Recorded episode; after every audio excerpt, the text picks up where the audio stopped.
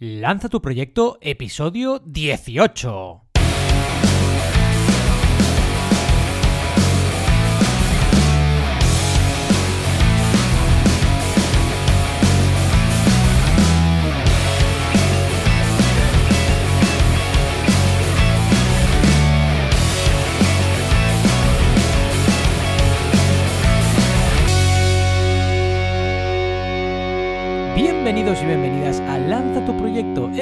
Donde aprendemos todo lo necesario para lanzar nuestros proyectos, desde herramientas de marketing a diferentes estrategias de negocio.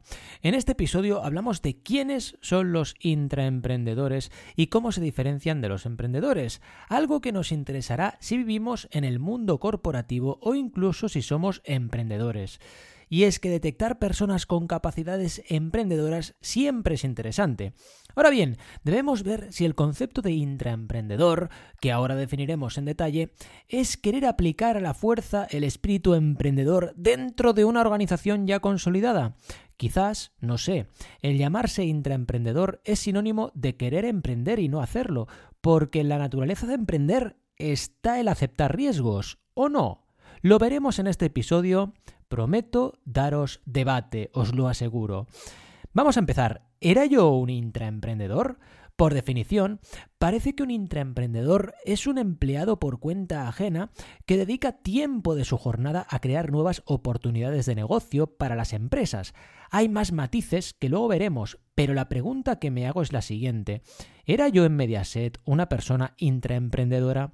Si nos guiamos por la definición, sí, lo era sin duda, ya que me dedicaba parte de mi jornada a investigar y desarrollar nuevas oportunidades de negocio para la empresa, de forma completamente libre, sin tener un cargo específico que detallase esas funciones, simplemente era mi curiosidad y ganas de mejorar la empresa lo que generaba ese tipo de dinámicas en mi comportamiento.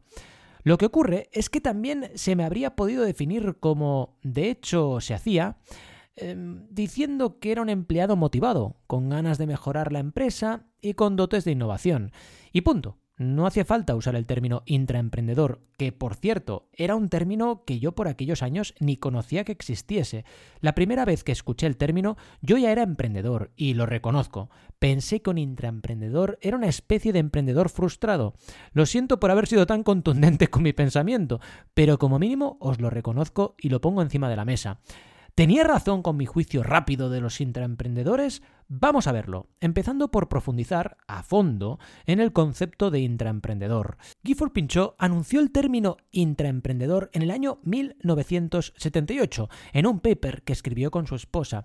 Más tarde, en el año 1985, con su primer libro, ya puso en primer lugar el concepto de intraemprendedor. Por cierto, el título en inglés del libro es el siguiente: Intrapreneurship: Why You Don't Have to Leave the Corporation to Become an Entrepreneur. Os dejo el enlace de Amazon al libro en cuestión y también en las notas del episodio podréis encontrar todo lo que hablemos aquí, ¿de acuerdo? Un montón de enlaces, incluido toda la trayectoria de este autor. Al final, él nos define los intraemprendedores como soñadores que llevan a cabo acciones, dreamers who do, y añade que son aquellos que aceptan la responsabilidad para crear algún tipo de innovación dentro de una organización. Así pues, aquí nos observamos eh, con algo bastante curioso, ¿de acuerdo? Mm, realmente no hay ninguna referencia al término eh, en el tema del riesgo. Es decir, el riesgo aquí no aparece por ningún lado y es algo que tenemos bastante asociado a los emprendedores, ¿verdad? Por lo menos en Wikipedia se define un emprendedor, cuidado, emprendedor ahora, como una persona que identifica una oportunidad y que conociendo los riesgos emprende la acción de organizar los recursos necesarios para crear o fundar una empresa o negocio, con la finalidad de aprovechar dicha oportunidad, obteniendo una respectiva ganancia. Por lo tanto, sí, entendemos que quien emprende está aceptando riesgos. En cambio, lo que os decía, el riesgo no existe dentro de la definición del término intraemprendedor. Pero dicho lo dicho, sí que observamos puntos de conexión evidentes entre el concepto de emprendedor y el de intraemprendedor. El primero de ellos es la voluntad de identificar oportunidades y llevar a cabo un proyecto con los recursos que sean necesarios. El emprendedor lo hace para lanzar un proyecto propio, el intraemprendedor para desarrollar un proyecto dentro de una empresa que no es suya. De este modo, básicamente, tenemos definidos los dos conceptos con sus similitudes y diferencias. Cierto es que una persona que sea intraemprendedora quizás acepte riesgos, el riesgo de crear tensiones, por ejemplo, dentro de una empresa, ya que no todo el mundo está dispuesto a aceptar cambios dentro de una organización, aunque estos sean para mejorar el negocio. ¿Cómo saber si uno es intraemprendedor? Esto es una pregunta importante de responder para saber si uno es intraemprendedor o es una persona innovadora dentro de una organización, sin hacer intraemprendeduría, uno debe atender a estas siete características de los intraemprendedores. En primer lugar, un intraemprendedor promueve la innovación dentro de una empresa para la creación de un nuevo producto, servicio o línea de negocio. Así que podemos decir que un intraemprendedor promueve un proceso creativo dentro de una organización. No es simplemente creativo en el desempeño de su trabajo, va un paso más allá. Para ese fin, el intraemprendedor conoce a fondo la empresa en la cual está empleado, con sus fortalezas y debilidades. En segundo lugar, un intraemprendedor asume riesgos. Es verdad que son menores que los que asume un emprendedor, como hemos dicho antes, hemos comentado. Pero igualmente los asume. Por ejemplo, el hecho de querer innovar en una empresa para lanzar un nuevo producto o servicio o línea de negocio puede generar tensiones entre compañeros de trabajo, entre directivos, por ejemplo, personal directivo, que tienden a ser inmovilistas y también tensiones de este estilo, ¿de acuerdo? Eso puede llevar a que el intraemprendedor deba hacer frente a retos profesionales que le pongan en situaciones de cierto riesgo, incluso llegando a poner en riesgo su propio puesto de trabajo por la misión que persigue. Así que sería injusto decir que los intraemprendedores no asumen ningún tipo de riesgo. Dependiendo de la organización en la que trabajen, es obvio que los asumen. Un intraemprendedor debe saber obtener recursos para sus proyectos dentro de la empresa en la que trabaja. Este sería un tercer punto. Por lo tanto, deberá conseguir recursos económicos, tiempo y también incluso recursos humanos. Imaginemos, por ejemplo, que un intraemprendedor necesita un equipo para lanzar un proyecto, pues deberá hablar con sus superiores en la empresa para garantizar dichos recursos. Y asimismo, es evidente que deberá invertir recursos como el tiempo y el dinero de la empresa para obtener buenos resultados. En ese sentido, el crowdfunding puede ayudarle y os voy a contar cómo. Lego Forma es un producto de Lego lanzado en el año 2018 mediante una campaña de crowdfunding en Indiegogo. Como siempre os dejo el enlace ¿eh? en las notas del programa que podéis encontrar en el blog de banaco.com. Pues bien, el equipo que lo llevó a cabo consiguió que se vendieran anticipadamente más de 6.670 unidades del producto. Así logró recursos y una validación de mercado que seguro les permitió que dentro del Lego valorasen su proyecto de forma positiva. Hay que pensar que Lego Forma es también un producto innovador, un sistema de construcción de juguetes diferente a los bloques clásicos de Lego, y que consiste en mecanismos para construir maquetas de animales marinos que pueden articularse y moverse de forma automatizada. Eso, sin duda, representaba una innovación para Lego y la aceptación de ciertos riesgos por parte del equipo de Lego Forma, riesgos que se vieron reducidos al lanzar su campaña de crowdfunding. Y es que logrando vender anticipadamente las unidades de un producto, se consigue, en definitiva, reducir mucho el riesgo de que dicho producto sea un fracaso. En primer lugar, por saber qué demanda tenemos y si ésta acepta el precio que le hemos puesto al producto. En segundo lugar, por validar la venta online anticipada de dicho producto, que también puede ser un servicio, eh, cuidado, o una experiencia, da igual.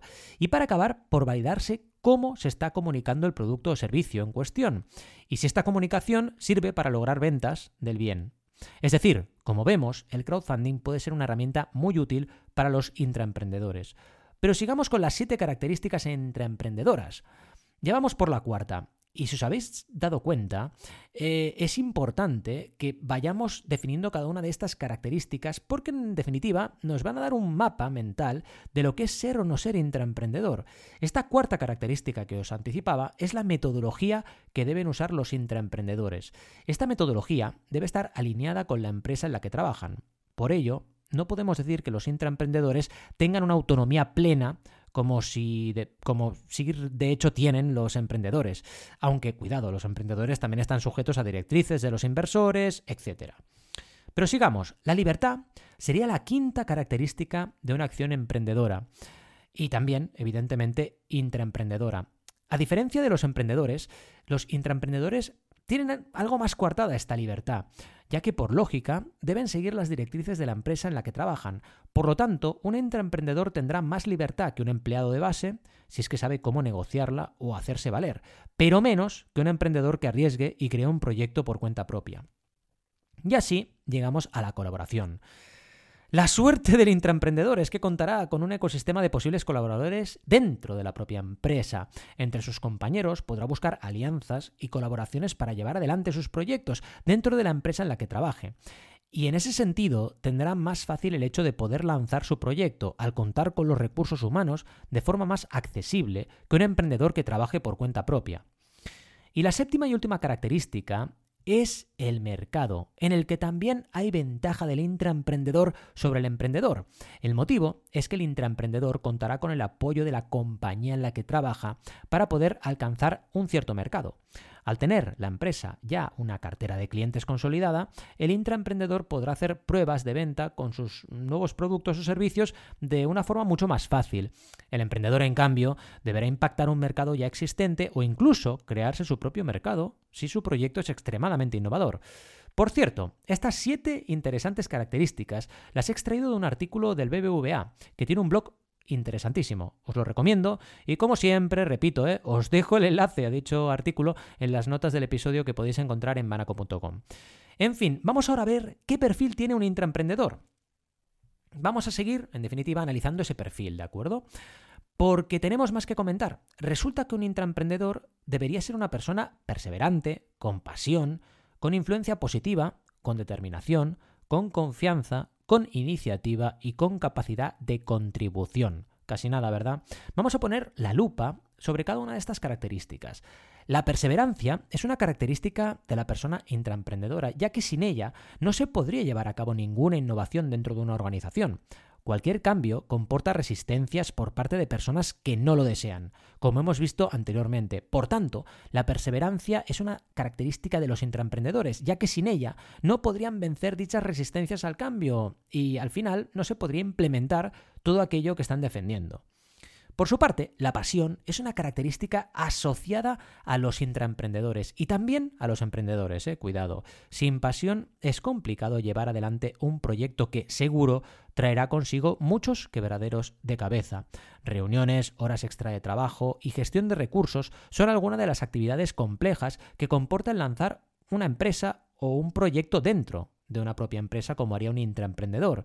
De alguna manera, una persona intraemprendedora siente pasión por lo que hace, porque si no, no lo haría. Llegamos así a la influencia positiva. Esta característica es importante para una persona intraemprendedora, ya que mm, esta persona va a tener que relacionarse sí o sí con diferentes departamentos dentro de su empresa. Y lo digo con casi total seguridad. Para implementar una innovación dentro de una empresa es necesario entablar relaciones con todos los departamentos implicados. El área de producción, el área comercial, el departamento de marketing y la gerencia, por poner algunos ejemplos.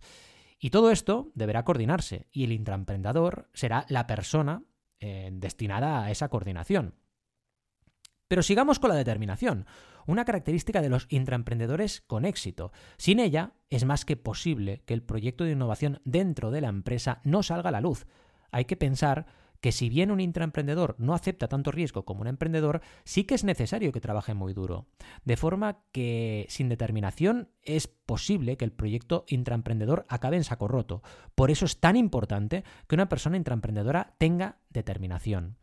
La confianza, por su parte, es otra característica de las personas intraemprendedoras. Y ojo, que con ello no estamos diciendo que no haya dudas en el camino. Lo más natural es que las haya, al igual que en el mundo emprendedor. Habrá días que un intraemprendedor dude de todo lo que está construyendo, pero su confianza le hará no rendirse y seguir adelante en su empeño por lanzar su proyecto. Seguimos con la iniciativa, ya que no se espera menos que proactividad de una persona intraemprendedora. Si una persona intraemprendedora no tuviese iniciativa, directamente no podría liderar a los departamentos de su empresa para llevar a cabo un cambio en la misma. Además, la propia naturaleza intraemprendedora hace que la iniciativa esté en el centro, empezando por la iniciativa que deben tener estas personas para promover y proponer el proyecto que quieren emprender dentro de su empresa.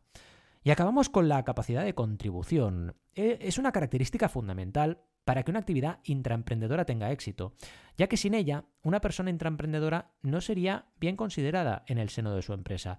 Al final, cualquier actividad emprendedora o intraemprendedora busca contribuir mediante una solución a un problema. Por lo tanto, la capacidad de contribución es básica para que una persona que busca realizar esa actividad intraemprendedora tenga éxito y sentido dentro de una organización. Ahora, preparaos porque viene un ejemplo. El ejemplo de la cultura intraemprendedora de Google. En Google saben que una actividad intraemprendedora bien motivada puede cambiar completamente una organización. Por eso dejan, atención, un 20% de la jornada laboral de sus empleados para que contribuyan con sus propios proyectos a la propia Google. Esa invitación de Google para que dediques un 20% de la jornada a aquello que se pueda mejorar en la empresa o tú creas que puede mejorar la empresa, es un camino directo hacia la intraemprendeduría. Si quieres que algo suceda, lo debes motivar adecuadamente, y Google demuestra que sabe de motivación cuando aplica esta regla del 20%, consiguiendo así que no se le escape, o digamos que se le escape menos al menos, ese talento a empresas de la competencia. Las personas talentosas suelen tener ideas para desarrollar y si no son escuchadas muchas veces acaban cambiando de barco. Además, ¿os imagináis la cantidad de buenas ideas que pueden salir aplicando una regla similar en cualquier empresa? Claro que habrá gente que considerará que liberar un 20% de la jornada de los empleados para que creen proyectos es una forma de hacerles perder el tiempo. Evidentemente, con la cultura empresarial adecuada, esto no va a ser así. El principal motivo es que las personas se sienten valoradas y libres para desarrollar sus proyectos en una empresa que les otorga ese tiempo para hacerlo. Pero cuidado, también hay que saber gestionar bien qué se hace con los proyectos creados, ya que si no se valoran estos proyectos es posible que el efecto en las personas no sea el deseado e incluso sea el contrario al deseado. ¿Qué opináis esta cultura de Google de la regla del 20%? Me interesa mucho que me deis vuestra opinión al respecto. ¿Seríais propensos a aplicar una regla similar en vuestros proyectos o empresas? Comentamos y abrimos debate, que me parece que pueden salir cosas muy interesantes, ¿verdad? En fin, así llegamos a las conclusiones. Intraemprender es emprender pero con menos riesgo, en definitiva. Eh, estas conclusiones del episodio al final son una reflexión, una invitación a la reflexión sobre lo que es intraemprender. Es verdad, y mirando un poco en retrospectiva os lo puedo decir, que ese instinto mío cuando por primera vez escuché la palabra intraemprendedor no iba equivocado en el sentido de que una persona dentro de una empresa asume menos riesgos que una persona que emprende con todo su capital, con ahorros, intentando sacar un negocio, porque el mercado es muy cruel. Y con el cobijo de una empresa siempre se puede, de alguna manera, esquivar eh, esos posibles problemas que puedan surgir en el mercado. De todas maneras, hay que decir que una persona intraemprendedora es una persona valiente, porque proponer soluciones, cambios sobre todo en organizaciones, es muy valiente. Y más en los tiempos que corren, en los cuales podemos tener con un traspiés un problema grave en nuestra carrera profesional. Así que desde aquí, un abrazo, un saludo, lo que sea, a esas personas intraemprendedoras que seguro que escucharéis este podcast y estáis a tope, y también a las personas que quieran serlo, que quieran desarrollar ese programa de intraemprendeduría dentro de sus compañías, y también a los amigos y amigas emprendedoras que están fuera en, eh, digamos, fuera de una organización empresarial, pero lanzando sus proyectos constantemente. Este podcast es para vosotros. Como siempre, os leo en los comentarios de YouTube y en los mensajes que me enviéis a través del formulario de mi web y por supuesto recordad que en banaco.com con v 2 encontraréis cursos y la mejor información fresca para lanzar vuestros proyectos. Nos vemos el próximo lunes a las 11 y 11 horas o un poquito antes, nunca se sabe. Hasta entonces, como siempre os digo, saludos y felices lanzamientos.